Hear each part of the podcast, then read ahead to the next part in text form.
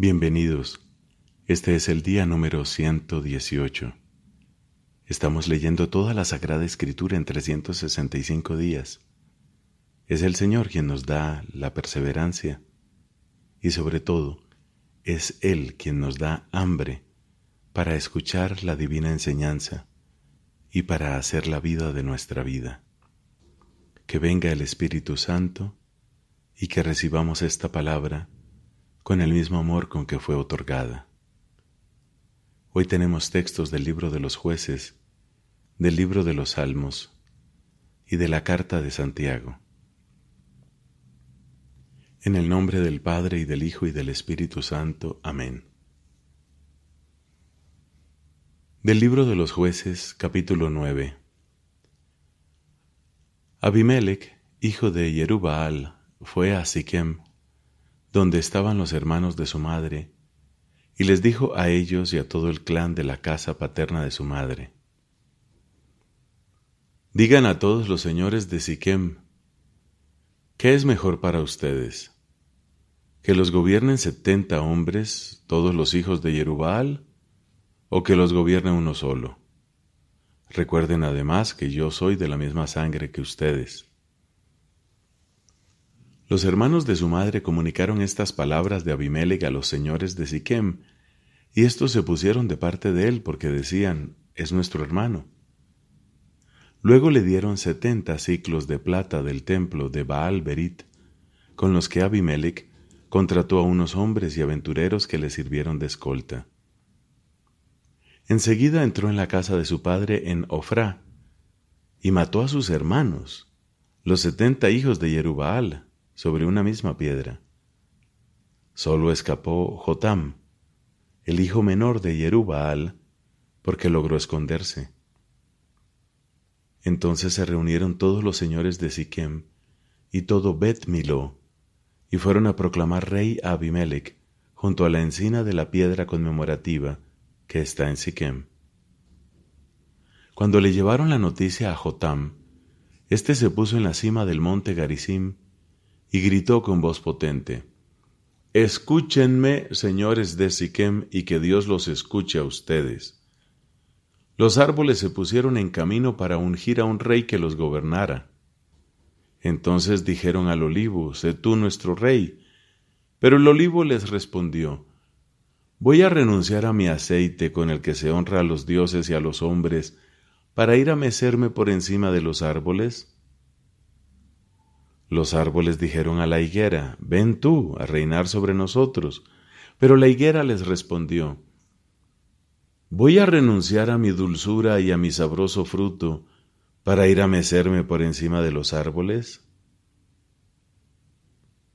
Los árboles le dijeron a la vid, ven tú a reinar sobre nosotros. Pero la vid les respondió, voy a renunciar a mi mosto, que alegra a los dioses y a los hombres, para ir a mecerme por encima de los árboles? Entonces todos los árboles dijeron a la zarza, Ven tú a reinar sobre nosotros. Pero la zarza respondió a los árboles, Si de veras quieren ungirme para que reine sobre ustedes, vengan a cobijarse bajo mi sombra. De lo contrario saldrá fuego de la zarza y consumirá los cedros del Líbano. Y ahora díganme, ¿han obrado ustedes con sinceridad al proclamar rey a Abimelech? ¿Se han portado bien con Yerubal y con su familia? ¿Y lo han tratado como se merecía? Mi padre combatió por ustedes, arriesgó su vida y los libró del poder de Madián. Y ahora ustedes se han levantado contra la familia de mi padre. Han matado sobre una misma piedra a sus setenta hijos y han proclamado rey de los señores de Siquem a Abimelech, el hijo de su esclava, aduciendo que es hermano de ustedes. Si hoy han sido sinceros y leales con Jerubal y su familia, que Abimelech sea para ustedes un motivo de alegría y ustedes para él. De lo contrario, que salga fuego de Abimelech para devorar a los señores de Siquem y de Bet Miló, y que salga fuego de los señores de Siquem y de Bet Miló para devorar a Abimelech. Después Jotam huyó para ponerse a salvo y se estableció en Beer, lejos de su hermano Abimelech. Abimelech gobernó tres años en Israel, pero Dios envió un espíritu de discordia entre Abimelech y los señores de Siquem, y estos traicionaron a Abimelech. Así debía ser castigado el crimen cometido contra los setenta hijos de Jerubaal, y su sangre debía recaer sobre su hermano Abimelech, que los había matado, y sobre los señores de Siquem, que habían sido cómplices en la matanza de sus hermanos. Por eso los señores de Siquem preparaban emboscadas contra él en las cimas de los montes y saqueaban a todos los que pasaban por allí. Abimelech fue informado de todo esto. Una vez, Gaal, hijo de Ebed, pasó por Siquem junto con sus hermanos, y se ganó la confianza de los señores de Siquem. Estos salieron al campo a vendimiar, pisaron las uvas, hicieron festejos, y entraron en el templo de su Dios. Después de comer y beber, maldijeron a Abimelech. Entonces Gaal, hijo de Ebed, exclamó, ¿Qué autoridad tiene Abimelech sobre Siquem para que le estemos sometidos?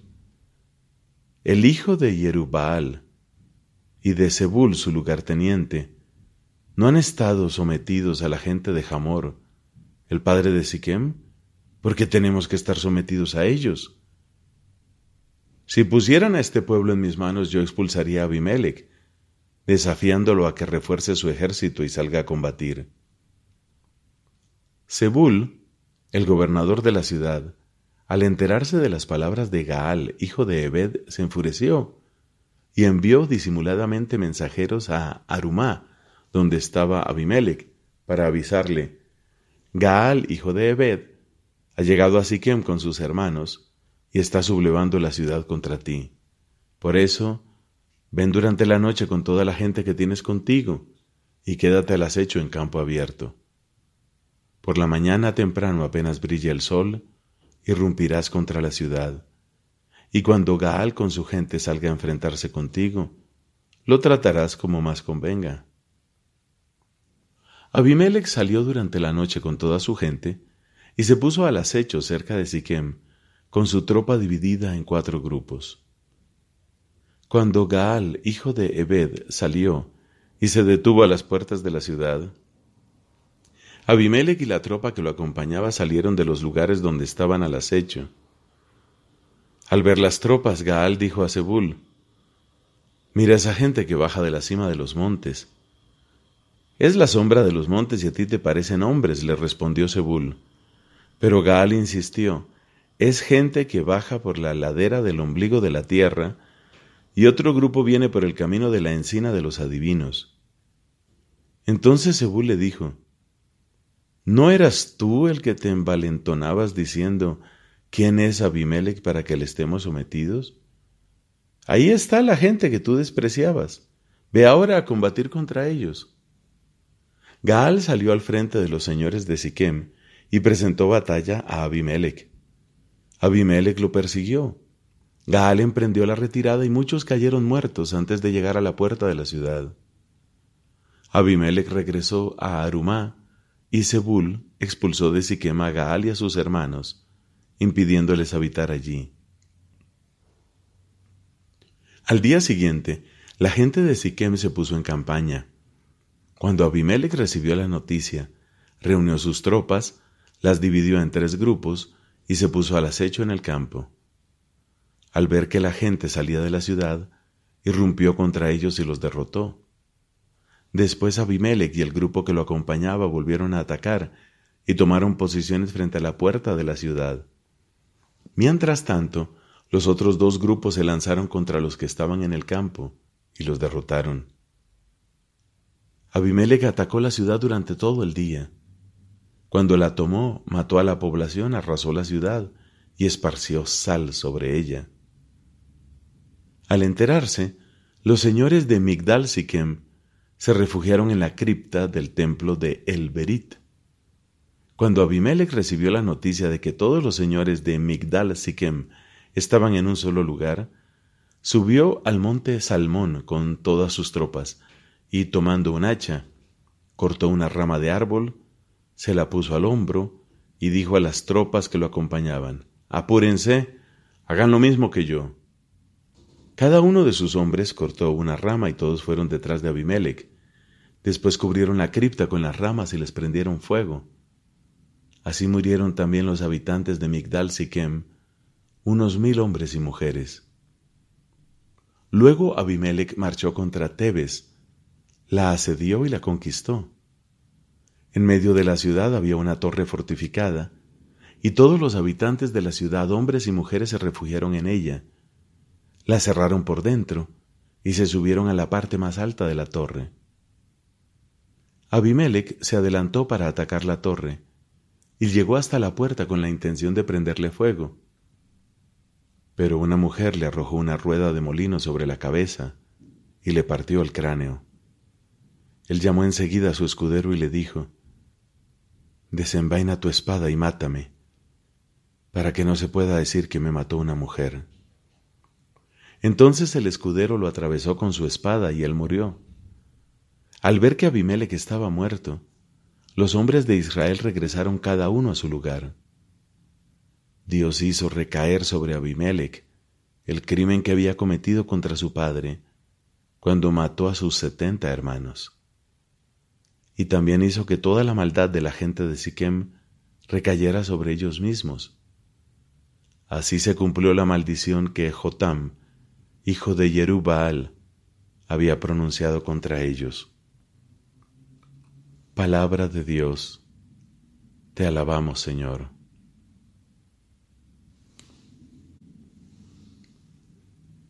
Salmo número 119, versículos del 1 al 16. Felices los que van por un camino intachable, los que siguen la ley del Señor. Felices los que cumplen sus prescripciones y lo buscan de todo corazón, los que van por sus caminos sin hacer ningún mal. Tú promulgaste tus mandamientos para que se cumplieran íntegramente. Ojalá yo me mantenga firme en la observancia de tus preceptos. Así no sentiré vergüenza al considerar tus mandamientos. Te alabaré con un corazón recto cuando aprenda tus justas decisiones. Quiero cumplir fielmente tus preceptos. No me abandones del todo. ¿Cómo un joven llevará una vida honesta? Cumpliendo tus palabras. Yo te busco de todo corazón. No permitas que me aparte de tus mandamientos. Conservo tu palabra en mi corazón para no pecar contra ti. Tú eres bendito, Señor, enséñame tus preceptos. Yo proclamo con mis labios todos los juicios de tu boca. Me alegro de cumplir tus prescripciones, más que de todas las riquezas. Meditaré tus leyes y tendré en cuenta tus caminos. Mi alegría está en tus preceptos. No me olvidaré de tu palabra. Padre, te da gloria a tu Hijo en el Espíritu Santo como era en el principio, ahora y siempre, por los siglos de los siglos. Amén. De la carta del apóstol Santiago, capítulo 4. ¿De dónde provienen las luchas y las querellas que hay entre ustedes? ¿No es precisamente de las pasiones que combaten en sus mismos miembros? Ustedes ambicionan y si no consiguen lo que desean, matan. Envidian, y al no alcanzar lo que pretenden, combaten y se hacen la guerra. Ustedes no tienen porque no piden. O bien, piden y no reciben porque piden mal, con el único fin de satisfacer sus pasiones. Corazones adúlteros. ¿No saben acaso que haciéndose amigos del mundo, se hacen enemigos de Dios? porque el que quiere ser amigo del mundo se hace enemigo de Dios. No piensen que la escritura afirma en vano. El alma que Dios puso en nosotros está llena de deseos envidiosos. Pero Él nos da una gracia más grande todavía, según la palabra de la escritura que dice, Dios resiste a los soberbios y da su gracia a los humildes. Sométanse a Dios Resistan al demonio y él se alejará de ustedes. Acérquense a Dios y Él se acercará a ustedes. Que los pecadores purifiquen sus manos, que se santifiquen los que tienen el corazón dividido. Reconozcan su miseria con dolor y con lágrimas. Que la alegría de ustedes se transforme en llanto y el gozo en tristeza. Humíllense delante del Señor y Él los exaltará. Hermanos, no hablen mal los unos de los otros. El que habla en contra de un hermano o lo condena, habla en contra de la ley y la condena. Ahora bien, si tú condenas la ley, no eres cumplidor de la ley, sino juez de la misma. Y no hay más que un solo legislador y juez, aquel que tiene el poder de salvar o de condenar. ¿Quién eres tú para condenar al prójimo? Y ustedes, los que ahora dicen, hoy o mañana iremos a tal ciudad y nos quedaremos allí todo el año, haremos negocio y ganaremos dinero. ¿Saben acaso qué les pasará mañana? Porque su vida es como el humo, que aparece un momento y luego se disipa. Digan más bien, si Dios quiere, viviremos y haremos esto o aquello. Ustedes en cambio se glorían presuntuosamente y esa jactancia es mala. El que sabe hacer el bien y no lo hace, comete pecado. Palabra de Dios. Te alabamos, Señor. De hecho, en esta una y única iglesia de Dios aparecieron ya desde los primeros tiempos algunas escisiones que el apóstol reprueba severamente como condenables. Y en siglos posteriores surgieron disensiones más amplias y comunidades no pequeñas se separaron de la comunión plena con la Iglesia Católica y a veces no sin culpa de los hombres de ambas partes. Tales rupturas que lesionan la unidad del cuerpo de Cristo no se producen sin el pecado de los hombres. Donde hay pecados, allí hay desunión cismas, herejías, discusiones, pero donde hay virtud, allí hay unión, de donde resulta que todos los creyentes tenían un solo corazón y una sola alma.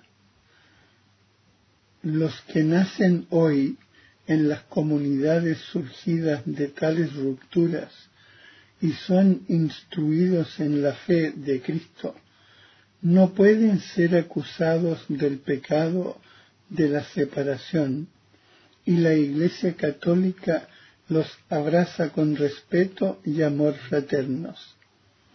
Justificados por la fe en el bautismo, se han incorporado a Cristo.